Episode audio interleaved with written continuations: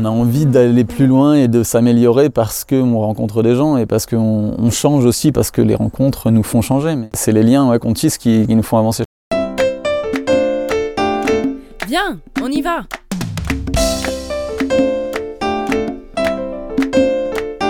Le podcast des artisans et des paysans en mouvement. Signé La Julio. Aujourd'hui, la Juliote vous emmène en Sologne, à la rencontre de Niels Ocante, défenseur de son terroir et de la fameuse abeille noire.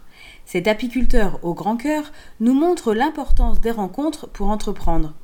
Un reportage au rucher de Saint-Marc, entre tradition et innovation, tout en dégustant un excellent miel. Tu es issu euh, d'Ivoile Marron? Je suis issu d'Ivoile Marron, ouais, tout à fait. Je suis né ici. Euh, je me suis expatrié un long moment avant de, avant de revenir ici. Euh, c'est peut-être ce qui m'a donné envie de revenir. Quand on est ado, très très vite, on, a envie de voir du pays et de, et de, sortir un peu de la Sologne. Moi, j'en suis sorti assez tôt pour y revenir avec peut-être encore plus d'engouement et de passion. C'est vraiment le cadre de vie, moi, je pense, qui m'a qui, qui, a déclenché mon envie de revenir ici et de, de m'installer et de recréer une activité sur cette ferme. Alors, est-ce que tu peux nous décrire un petit peu ta ferme et où on est? Moi, mon grand-père a arrêté son activité en 88, donc j'avais un an. Il n'avait pas de repreneur, donc il avait laissé euh, les terres devenir des friches et puis les bâtiments tomber un petit peu en ruine parce qu'il n'y avait personne derrière, ça n'intéressait pas grand monde les fermes en Sologne. Donc quand je suis revenu ici, moi j'ai repris la ferme, enfin j'ai commencé les travaux en 2016. Quand je suis revenu ici, tout ça, euh, c'était des friches. Là, on voyait pas du tout les temps. Euh, il n'y avait plus de pâture. Euh, donc tout ça, c'était des ronces à peu près partout. Donc on a dû réouvrir ce milieu pour le rendre attractif pour les abeilles aussi, parce que c'est important. Et les brebis m'ont aidé un petit peu dans cette tâche. Elles ont réouvert le paysage. Et maintenant, on voit un petit peu plus loin. Là, vous êtes dans la cour de la ferme. La boutique est là et en fait, on a un petit rucher qui est juste devant la boutique. On a surtout notre rucher d'élevage qui est ici. C'est là où on fait nos rennes, euh, où se passe la fécondation donc, de nos rennes qu'on fait naître ici. Euh, et puis, on a une, partie, euh, une petite partie de production de miel, mais c'est vraiment pas ici qu'on fait la majorité du miel. On a une vingtaine de ruchers un peu partout en Sologne une vingtaine d'emplacements comme ça, avec à chaque fois une vingtaine de ruches à peu près, dans un rayon de 30 km. Voilà. Donc 400 ruches en tout, dont une petite partie ici, il y en a 80 euh, à peu près ici. D'accord, ouais. donc là on voit ton jardin de ruches entre guillemets. Nous on travaille avec une génétique d'abeilles locales euh, qui est une abeille réputée rustique et qui du coup sort à des températures parfois un petit peu fraîches. Euh, on a tendance à dire que les abeilles sortent à 10-12 degrés, celles-ci des fois, même des journées d'hiver où il y a un petit rayon de soleil et dès qu'il y a les premières fleurs, elles vont sortir à des températures des fois inférieures à 10 degrés. Donc c'est pour ça qu'on va peut-être en voir. C'est l'abeille noire de Sologne. Cette abeille avait été un petit peu décriée parce qu'elle était réputée un petit peu plus agressive, un petit peu moins productive, et du coup, euh, elle avait été euh, un petit peu mise de côté par les apiculteurs professionnels au profit d'autres races. Moi, j'ai essayé de lui redonner un peu vie en, essayant de produire avec, euh, avec elle. On arrive, à, on arrive à avoir de bons résultats quand même. Alors, il faut s'adapter parce que c'est vrai que c'est une abeille qui n'est pas forcément facile tout le temps à travailler, qui a des... C'est l'abeille de Sologne. C'est l'abeille de... Voilà, exactement.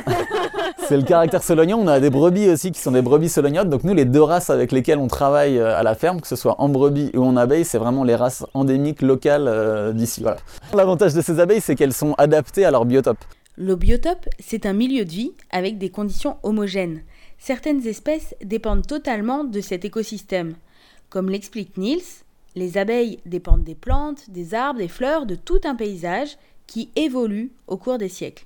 La forêt solognote, il y a quelques massifs très anciens, mais en fait c'était euh, des grandes landes de bruyères notamment pâturées. Donc on voyait probablement d'ici, on voyait le clocher du village qui est à 7 km dans un sens et de l'autre côté. Voilà, les abeilles s'adaptent à ça euh, avec leur temps et je pense que peut-être dans un siècle on aura un biotope qui sera encore différent.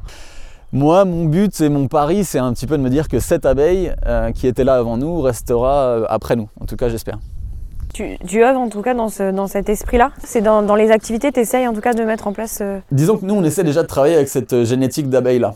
Euh, ce qui n'est pas évident parce qu'elle avait presque disparu, elle est, elle est métissée, c'est-à-dire qu'elle s'est hybridée avec d'autres génétiques d'abeilles qui, ont été, qui ont été créées plutôt pour la production ou plutôt pour la douceur, etc. Donc on n'arrive plus déjà à trouver cette génétique complètement pure, elle est de toute façon un petit peu hybridée.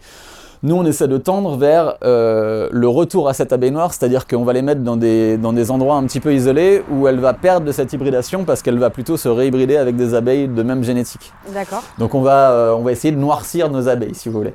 Euh, après, je travaille aussi, alors ça c'est plutôt sur la partie associative, mais avec le conservatoire de l'abeille noire. Euh, qui est sur toute la région centre, qui a notamment un rucher de fécondation à Chambord. Donc on travaille avec le domaine national de Chambord, qui nous offre ce lieu magnifique qu'est Chambord, euh, qui est un isolat de 5500 hectares, et qui fait que voilà, on a au moins, alors c'est pas parfait parce que les abeilles vont un petit peu au-delà des, des murs du parc parfois, mais, euh, mais, mais au moins on a cet endroit qui est pour nous, pour ces abeilles noires, et on sait qu'à cet endroit-là, elles vont plutôt euh, euh, se reproduire entre elles et que du coup le- le- les abeilles vont devenir de plus en plus noires entre guillemets. Ça, pas donc voilà, ça c'est avec Chambord, on a ce partenariat-là. Donc, ça c'est au sein du, du conservatoire de l'abeille noire. Moi je travaille aussi pour le conservatoire de l'abeille noire comme prestataire. Donc, je vais travailler un petit peu à Chambord effectivement pour choisir nos meilleures génétiques, essayer de les faire se reproduire. C'est de la sélection comme dans n'importe quelle race, comme en ovin, en bovin. On, on- on la connaît moins parce que c'est vrai que l'apiculture c'est plus minimaliste, c'est plus euh, spécifique et on en parle peut-être moins. Mais ça existe aussi. Il y en a beaucoup en France qui font de la génétique sur les abeilles? C'est-à-dire que les apiculteurs, il y a quelques années, ont eu des pertes de 30, 40, 50% de leur cheptel en une année, enfin en un hiver. Et autant il y a 50 ans, ils arrivaient à perdre des, rues, essaims et, l'année d'après, ça se repeuplait naturellement parce qu'il y avait plein d'essaims dans les arbres creux, dans les cheminées, etc. Donc ils arrivaient à repeupler leurs ruches facilement. Là, on voit que ces dernières, euh, ces dernières années, c'est pas du tout le cas. Et s'ils veulent repeupler euh, cette perte qu'ils ont eue l'année précédente, il faut qu'ils se mettent à l'élevage et donc il faut qu'ils arrivent à reproduire euh, leur colonie. Et en règle générale, on se dit qu'on doit nous créer presque, enfin, pas doubler son cheptel, mais presque chaque année pour pouvoir être productif l'année suivante. C'est-à-dire qu'on anticipe la perte. C'est un peu barbare. Euh, Il n'y a aucun autre euh, type d'élevage, vous imaginez ça en bovin ou en porcin, euh, c'est inimaginable. C'est-à-dire se dire, bah, il faut qu'on double notre, notre cheptel cette année parce que potentiellement on va en perdre la moitié cet hiver. En fait, c'est ça ce qu'on décrit en ce moment. C'est parce que du coup, c'est au niveau des ressources, puisque vu qu'on éteint en fait ces ressources-là et que vous, vous êtes obligé de faire de doubler. C'est énorme, hein, enfin comme Ouais. euh, comme aussi. schéma et comme. euh, D'accord, ok. On en parle moins, mais euh, on, on parle de, on parle beaucoup de pesticides, on parle beaucoup de choses comme ça. Je pense que la ressource, a un- on, on- voilà, on en parle peu, mais la, la ressource a changé. Euh, pour les abeilles, elles doivent s'adapter à des, des ressources changeantes. Il faut savoir qu'une abeille, elle a besoin de manger tout au long de l'année. Mhm. Donc, euh, quand vous faites euh, la même culture sur des, sur des centaines ou des milliers d'hectares au même endroit, bah forcément, elle va peut-être se nourrir de cette culture et elle va être très contente pendant 15 jours ou 3 semaines de floraison. Mais ensuite, bah, elle va se demander ce qui se passe autour d'elle parce qu'elle n'a plus rien à manger. Quoi. Donc, les solutions, c'est soit de les déplacer, de les emmener dans un autre, un autre endroit, mais les, les lieux qui sont propices à nourrir une abeille tout au long de l'année avec tout ce dont elle a besoin, toute la palette, là vous voyez, chez- on va peut-être en voir tout à l'heure, mais il y a les premières fleurs de l'année, c'est les noisetiers qui commencent à être en fleurs. D'accord. Après, ça va s'enchaîner. Il va y avoir, il va y avoir les saules marceaux, il va y avoir euh, les aubépines, les bourdaines, euh, les ronces, les châtaigniers, euh, les, les bruyères après en été, etc. Donc ça, ça s'enchaîne euh, jusqu'au mois de juillet. Puis après, il y, a un- il y a un creux souvent qui est li- lié à la sécheresse euh, de l'été. Puis en plus, après, il y a quelques, floraisons à l'automne qui leur permettent de faire des, provisions de, fin d'année pour qu'elles puissent passer l'hiver. Mais ça, c'est dans un même milieu. Vous voyez Par contre, il y a des endroits où ma- malheureusement, elles n'ont pas cette palette-là. Et elles ont quelques fleurs à quelques moments. Donc les apiculteurs soit sont obligés de les déplacer, soit bah, les abeilles naturelles euh, ou les essaims sauvages qui se baladent un petit peu à droite à gauche meurent de faim parce que la ressource n'est pas là. Donc là, c'est la miellerie. Nous, on fait euh, en- environ 4 ou 5 récoltes par an en fonction des floraisons. Nous, notre métier, c'est vraiment d'observer les fleurs, de voir à quel moment les floraisons vont commencer. Dès que ces floraisons commencent, les floraisons qui peuvent nous intéresser, par exemple l'acacia, puis la ronce, le châtaignier, etc., on va observer le début de floraison et c'est à ce moment-là qu'on va aller mettre ce module, la hausse, sur les ruches, un module donc vide. Et les abeilles vont stocker le miel de cette essence euh, dans cette hausse-là. Et en fin de floraison, donc, on va l'enlever pour éviter que ce soit mélangé avec la floraison suivante et on va replacer un autre module, etc. Donc on fait plus de récoltes, on essaie de faire 4-5 récoltes par an. J'arrive à avoir une gamme étendue de produits en étant en rucher sédentaire. Moi, je déplace pas mes ruches. Ma palette est moins grande que quand on déplace les ruches, forcément. Donc, mais malgré tout, en Sologne, j'arrive à faire euh, entre 5 et euh, 7 miels différents chaque année. Ouais. Pourquoi tu fais le choix d'être apiculteur sédentaire? Parce que je, j'aime trop la Sologne, je pense. je, suis un, je suis un amoureux de la Sologne et du coup, j'ai pas envie d'aller ailleurs. et je pense que la Sologne a des ressources euh, exceptionnelles et qu'il faut juste savoir regarder aux bons endroits et les trouver. Et, je fais la démonstration qu'en fait, ouais, nos abeilles arrivent à survivre toute l'année en Sologne et à même à faire du miel en, en Sologne sans qu'on ait à les emmener à l'extérieur sur d'autres floraisons. Quoi. C'est souvent le consommateur en fait qui veut du miel d'acacia, qui cherche le miel d'acacia pur ou le miel de châtaignier, etc. Mais les abeilles sont pas dans cette logique-là. Les abeilles sont plutôt dans une logique qui est la nôtre aussi, c'est-à-dire on n'a pas envie de manger tous les jours au même endroit, on change de restaurant, on n'a pas envie de McDo tous les jours ou de Bocuse tous les jours, on essaie de, de varier un petit peu les plaisirs. Et les abeilles sont dans cette logique-là. Et si elles ont cette palette variées autour d'elles, elles vont faire ce miel qui leur ressemble, ce miel qui est varié, et elles vont aller butiner un petit peu d'acacia, un petit peu de bourdaine, un petit peu d'aubépine. Et ce mélange, parfois, est, selon moi, d'un point de vue gustatif, très intéressant et plus intéressant qu'un miel monofloral. Le, la, la, polyfloralité, en fait, c'est le miel qui leur ressemble et c'est le miel qui, qui, est intéressant, je trouve, moi, d'un point de vue gustatif. Quoi. Enfin, si je comprends bien, les miels que tu proposes, tu proposes jamais le même miel chaque année? Si, on a, on a, des valeurs sûres. Alors voilà, dans cette optique-là, on a fait deux gammes de miel. Euh, on a fait ce qu'on appelle les absolus de Sologne. Donc ça, c'est ce qui, voilà, ce qui normalement tous les ans à peu près se fait et ce qu'on garde à peu près tous les ans. Donc dans les absolus, on a le côté monofloral, euh, c'est-à-dire ce qui va ressortir, le châtaignier notamment, le sarrasin, la bruyère, l'acacia. Voilà, ça c'est pour les absolus. Et après, on a créé une autre collection qui est plus pour les polyfloraux, qu'on a appelé chasseurs de goût, parce que là, on est sur bah, typiquement les chefs qui vont aller chasser des, goûts spéciaux et qui vont essayer de trouver des, mais ça plaît aussi beaucoup à nos clients et les consommateurs maintenant, je sens, ont, euh, ont envie d'évoluer vers ça et comprennent le sens de la polyfloralité et ont envie d'aller vers ces miels-là. Ouais, d'accord. Donc ça veut dire qu'en fait, tu cherches aussi à sensibiliser tes clients par rapport à ça? Justement, euh, c'est un miel qu'on peut retrouver avec donc polyfloraux, c'est ouais, ça ce qu'on dit ouais.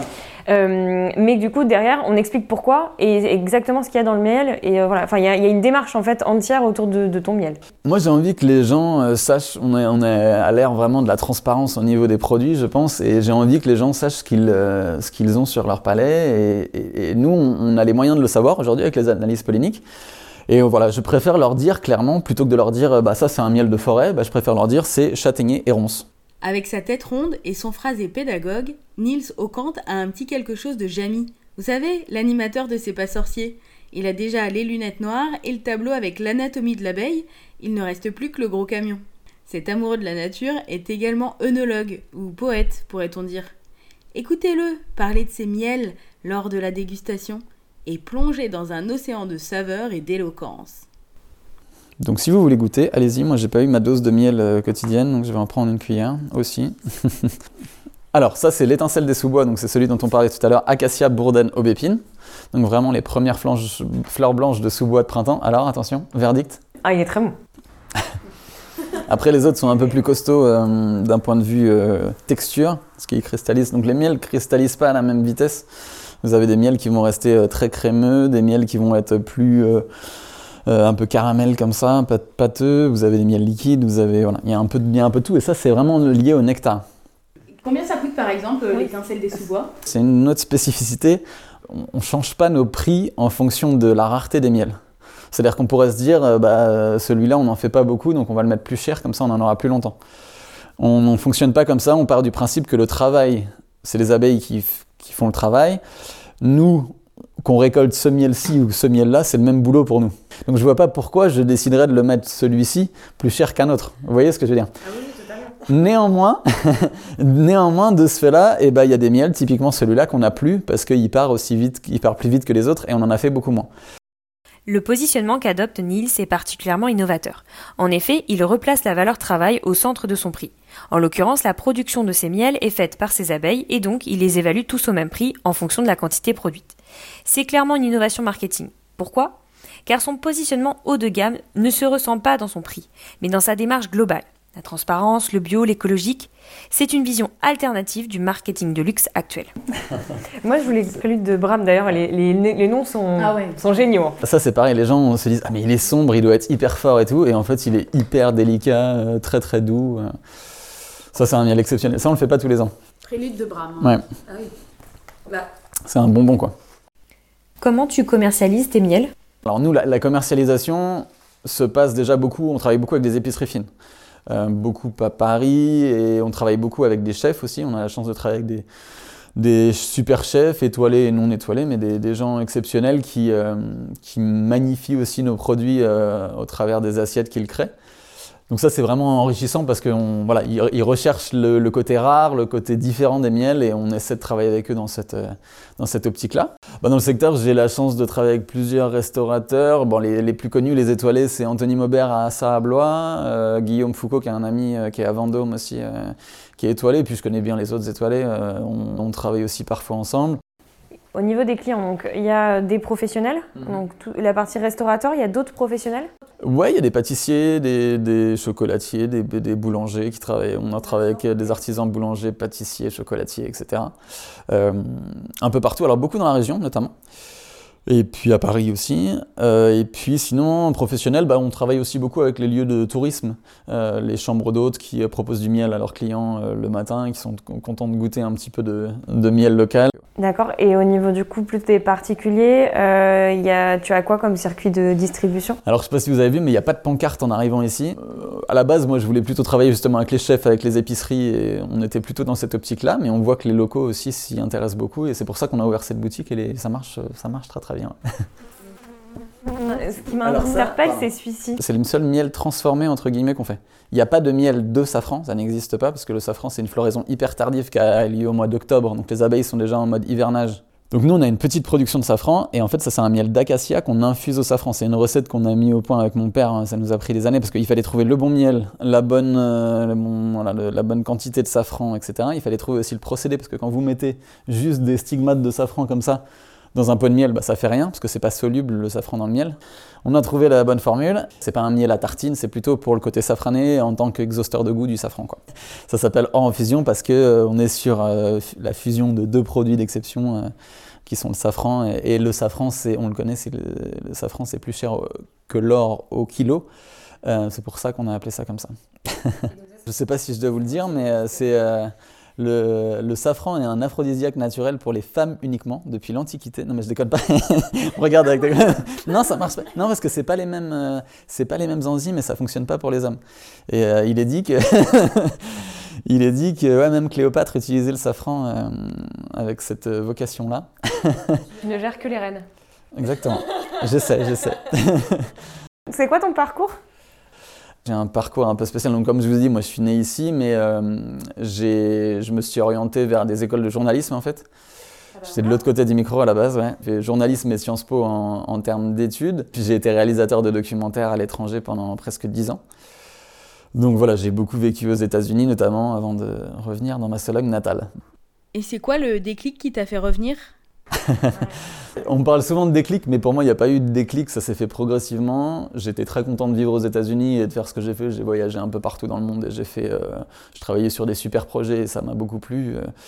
Mais je pense que c'était revenir tous les ans et voir progressivement la ferme familiale tomber en ruine.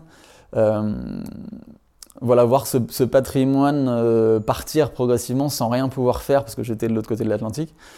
Ça, ça me, quelque part, enfin, c'était là quelque part dans ma tête. Euh, Je, je suis très content d'avoir eu ce parcours. Ça me manque pas, mais euh, je pense que si j'avais pas eu ça avant, j'aurais eu du mal à franchir le pas et à revenir, à revenir en Sologne. Et pourquoi apiculteur? Alors ça, ça, c'est dans la famille depuis très longtemps. Mon père avait des ruches, donc je suis né un peu dans les ruches, dans les odeurs de miel, de, de propolis et de cire à la maison. Ça, vient très certainement de là. Après, j'ai eu la chance de faire un documentaire à travers le monde euh, où j'ai rencontré des apiculteurs d'un peu partout dans le monde. Donc j'ai vu des méthodes apicoles complètement différentes. J'ai un ami qui est aux États-Unis, euh, qui a 19 000 ruches et qui transhume sur des milliers de kilomètres euh, un peu partout aux États-Unis. Des petits apiculteurs dans des pays comme Haïti par exemple, où j'ai rencontré des apiculteurs au fin fond des montagnes, où il faut marcher deux jours pour arriver dans leur village et où avec l'apiculture ils arrivent à, à faire vivre un village entier, avec de l'apiculture à l'ancienne dans les troncs de palmiers où on récolte le miel au couteau, etc. Donc des, des modèles apicoles complètement différents. Moi j'ai trouvé, euh, pas forcément un, un équilibre entre les deux, mais j'ai trouvé ma façon de faire de l'apiculture ici. Et ça me plaît et voilà, je suis content d'être ce là. que j'allais dire, c'est la touche euh, Nils. Voilà. Et ton documentaire, il s'appelle comment et on peut le voir où? Il s'appelle Ça chauffe pour les abeilles. Alors, sur internet, il doit être disponible qu'en anglais. Euh, il a été diffusé pas mal en Sologne. hein. Est-ce qu'on peut aller faire un petit tour, euh, voir les, écouter les abeilles là parce que... On va voir si elles sortent. ouais, on va aller voir Ouais, ça. Ah, si, il y en a deux, trois qui sortent, tu vois. Ouais. Là, tac. Ça vole de partout. Comment tu t'es formé à l'apiculture et à la génétique apicole surtout? Les rencontres, principalement les rencontres. Après, moi, j'ai fait un an de formation euh, pour pouvoir m'installer. Donc, euh, c'était à Vesoul, au CFPPA de Vesoul. Euh, donc, une formation en, apiculture pure. Mais, c'est surtout les rencontres et les stages qu'on fait chez les uns et chez les autres. Et quand on va voir des apiculteurs de l'autre bout, du- l'autre bout du monde, on se rend compte que là, il y a vraiment des grosses différences. Et moi, c'est ça qui m'a beaucoup enrichi, c'est d'aller voir ces apiculteurs et de passer du temps avec eux. Et de comprendre pourquoi ils faisaient comme ça et savoir si moi, ça m'intéressait de faire comme eux ou si je devais faire différemment. Voilà. Il, y a, il y a beaucoup de ça, ouais. Je trouve que c'est ça qui te, qui te démarque, vraiment, c'est que tu essayes de comprendre. Je pense que dans la démarche et dans l'analyse, en fait, c'est que tu as toujours cette volonté de comprendre ce que tu fais, comment tu le fais, comment les abeilles. Ça me fait penser un peu à l'homme qui murmurait aux, aux oreilles des abeilles. Non, mais ça fait vraiment ce- cette sensation de. Voilà, tu essayes vraiment de les comprendre, de voir comment elles vivent, quels sont leurs environnements, etc. Ouh, elle a une abeille dans les cheveux. Attends, je te l'enlève. Je, le- je la fais rentrer chez elle, elle a même pas piqué, donc elle va pas mourir. Oui, oui. Moi, la rencontre, de toute façon, euh, c'est la rencontre qui m'anime, euh, peu, importe ce que je fais. Euh, avant, c'était sous l'aspect documentariste. Aujourd'hui, c'est peut-être les rencontres avec les chefs, avec les, clients, avec vous, avec, voilà, tous les gens qui m'entourent aujourd'hui. Euh, ouais, on a envie d'aller plus loin et de s'améliorer parce qu'on rencontre des gens et parce qu'on on change aussi, parce que, parce que les rencontres nous font changer. Mais euh, c'est c'est les liens ouais, qu'on tisse qui, qui nous font avancer, je pense. Il y a Charles Aznavour qui dit Tu es, donc j'apprends. Ça résume bien, je trouve. Je... Ah, mais si, hein, vous pouvez citer du Charles Aznavour, il n'y a pas de souci. Pas... Pourquoi tu penses que ça a fonctionné, en fait? Pourquoi ça a fonctionné euh, C'est beaucoup de travail en fait. C'est beaucoup de boulot et, euh, et c'est prouvé qu'on. Moi, c'était un pari. Il y avait personne qui le faisait. Faire déjà du bio en apiculture, c'est pas évident parce qu'on a des contraintes on a des contraintes supplémentaires qui sont énormes euh, en apiculture. Donc, on produit moins de toute façon quand on est en bio. En plus, rester en sologue, on m'avait dit à la base, ah bah ça marchera jamais. De toute façon, si tu vas pas au colza en Beauce ou si tu vas pas faire des tournesols, t'arriveras pas à vivre. Je le fais. Euh, et puis euh, voilà, dans un modèle sédentaire, avec en plus une abeille rustique, une abeille locale, on m'avait dit ah mais tes abeilles noires, euh, jamais ça produit rien, tu verras, ça va faire ça va faire 5 ou 10 kilos par ruche et puis ce sera tout, tu tu feras jamais rien avec ça. Et en fait, ben, à force de travail, de sélection génétique, effectivement, on a des abeilles qui produisaient rien. Bon, bah, celles-là, progressivement, génétiquement, on les a un peu changées pour que, pour qu'elles s'améliorent, qu'elles soient plus douces et puis qu'elles produisent un peu plus, quoi. Aujourd'hui, euh, aujourd'hui, ça marche, euh, ça marche pas mal. Après, nous, on est quand même très, très exposés aux aléas météorologiques et climatiques. L'apiculture, euh, la, variabilité de la production d'une année à l'autre, bah là, typiquement les deux dernières années, 2019 et 2020, on a une variabilité qui est presque 1 pour 8, c'est-à-dire 1 kg en, en 2019, 8 kg en, de- en- en 2020. C'est énorme. Il n'y a pas beaucoup de productions qui connaissent cette variabilité-là. Donc nous, il faut qu'on essaie de faire du stock pour l'année d'après pour prévoir potentiellement une année euh, catastrophique. Sauf que nous, bah, ça, se passe bien, donc on vend bien, donc on n'a jamais ce stock-là. Donc on est, toujours, euh, on est toujours ric-rac, mais bon, on espère qu'un jour on fera une année exceptionnelle et qu'on pourra mettre un peu de miel de côté. Pour l'instant, ça en prend pas le chemin. Est-ce que tu aurais un conseil pour un jeune qui aimerait s'installer euh? Ne le faites pas. Et pourquoi Non, non, non, non. Non, disons que je pense que quand je me suis installé, euh, moi, voilà, moi j'ai eu la chance de faire autre chose avant et d'avoir eu vraiment le l'envie. Et en général, quand j'ai une envie, je vais jusqu'au bout et il n'y a pas grand chose qui peut m'arrêter. Après, on se rend compte que c'est très très difficile en fait. Le, pa- le parcours à l'installation pour un, jeune agri est vraiment pas évident. Il faut être accroché, il faut, faut vraiment le vouloir. En Sologne, ça peut être encore un petit peu plus complexe. Alors moi, j'ai la chance de venir d'ici, donc je connais, je connais les gens. euh, J'ai déjà eu des, j'avais déjà des contacts en arrivant, mais euh, là, je vois que les jeunes qui veulent s'installer dans ce secteur, c'est quand même, euh, ça peut être quand même difficile. Ça peut paraître à, à prime abord complexe. J'espère que ça va changer, mais euh, quoi qui est complexe? C'est le foncier il y a un peu tout. L'accès au foncier, c'est terrible. L'accès au foncier en Sologne, il y a, il y a presque pas pire en, en France. On est quand même dans une zone défavorisée dans le sens où on n'est pas sur des terres exceptionnelles pour ceux qui veulent faire pousser des choses. Voilà, il y a plein de paramètres qui, qui font Ouais. qui. Mais le prix de la terre est très très cher parce qu'il y a beaucoup de chasse et de propriétés Ouais. privées pour augmenter le prix de la terre. Bien sûr. Alors ça, c'est c'est maintenant. Peut-être que dans 20 ans encore, ça, ça aura changé un peu. C- Je pense que de toute façon, ça a évolué. Les modes de chasse ont évolué, les modes d'agriculture ont évolué. Moi, je mise sur le- la rusticité et le côté historique, mais on verra bien. parcours à l'installation en lui-même, d'un point de vue administratif, est quand même très très lourd et, complexe. Alors, faut, faut prouver déjà que ça va marcher, parce que c'est pas évident. Les gens ici, ont, surtout les anciens, hein, j'ai l'impression, même, même mon grand-père pensait que ça marcherait pas, parce que lui, il a vu la, déclinaison de l'agriculture en Sologne, il a vu tous ses copains qui avaient des fermes arrêter les uns après les autres et personne reprendre derrière. Ça, ça a été très très dur pour lui. Et je sens que cette génération-là, bon, il est plus là aujourd'hui, malheureusement, mon grand-père, mais je sens que sa génération a eu beaucoup de mal à vivre avec euh, toutes ces fermes qui tombaient. euh. Mais voilà, je pense qu'ils ont toujours euh, quelque part derrière la tête, ils ont ce côté où ils se disent mais ça marchera pas quoi, c'est la Sologne, ça marchera pas. Alors qu'en fait, on prouve qu'avec certains produits, en travaillant avec certaines personnes, en essayant de valoriser, une, méthode de travail, on arrive à, bien fonctionner et à faire vivre des gens. ouais. Je trouve que c'est hyper important ce que tu transmets.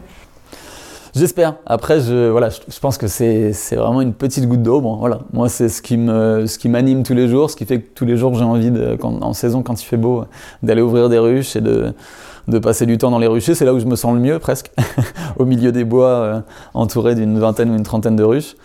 Et si on te dit viens, on y va, tu nous emmènes où?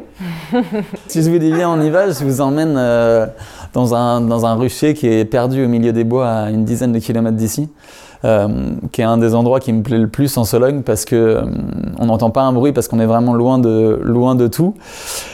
C'est marrant parce que c'est un, c'est un lieu qui est un petit peu en hauteur en Sologne. C'est rare de prendre de la, de la hauteur en Sologne. On est dans un pays très très plat. Et pourtant là-bas on domine et on domine un petit peu avec le regard des abeilles. C'est-à-dire que les abeilles, euh, dès qu'elles passent la canopée, elles ont quand même un, visuel exceptionnel. Moi ça me manque d'une petite montagne de quelques dizaines de mètres pour pouvoir euh, dominer la canopée solognote. Et cet endroit le permet. Et euh, moi je m'y sens très très bien. Et je sens que les abeilles aussi parce que c'est un des endroits qui est le plus produ- un- c'est un de nos ruchers qui est le plus productif et, et où les abeilles font un miel de, de super qualité où on sent vraiment qu'elles sont bien. Quoi.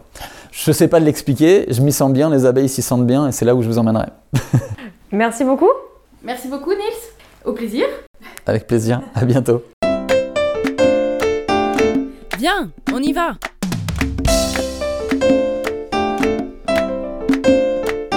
Et si vous avez aimé ce podcast, merci de mettre un cœur sur la plateforme. Signé La Juliole. Ce podcast a été réalisé en partenariat avec le pays Grande Sologne.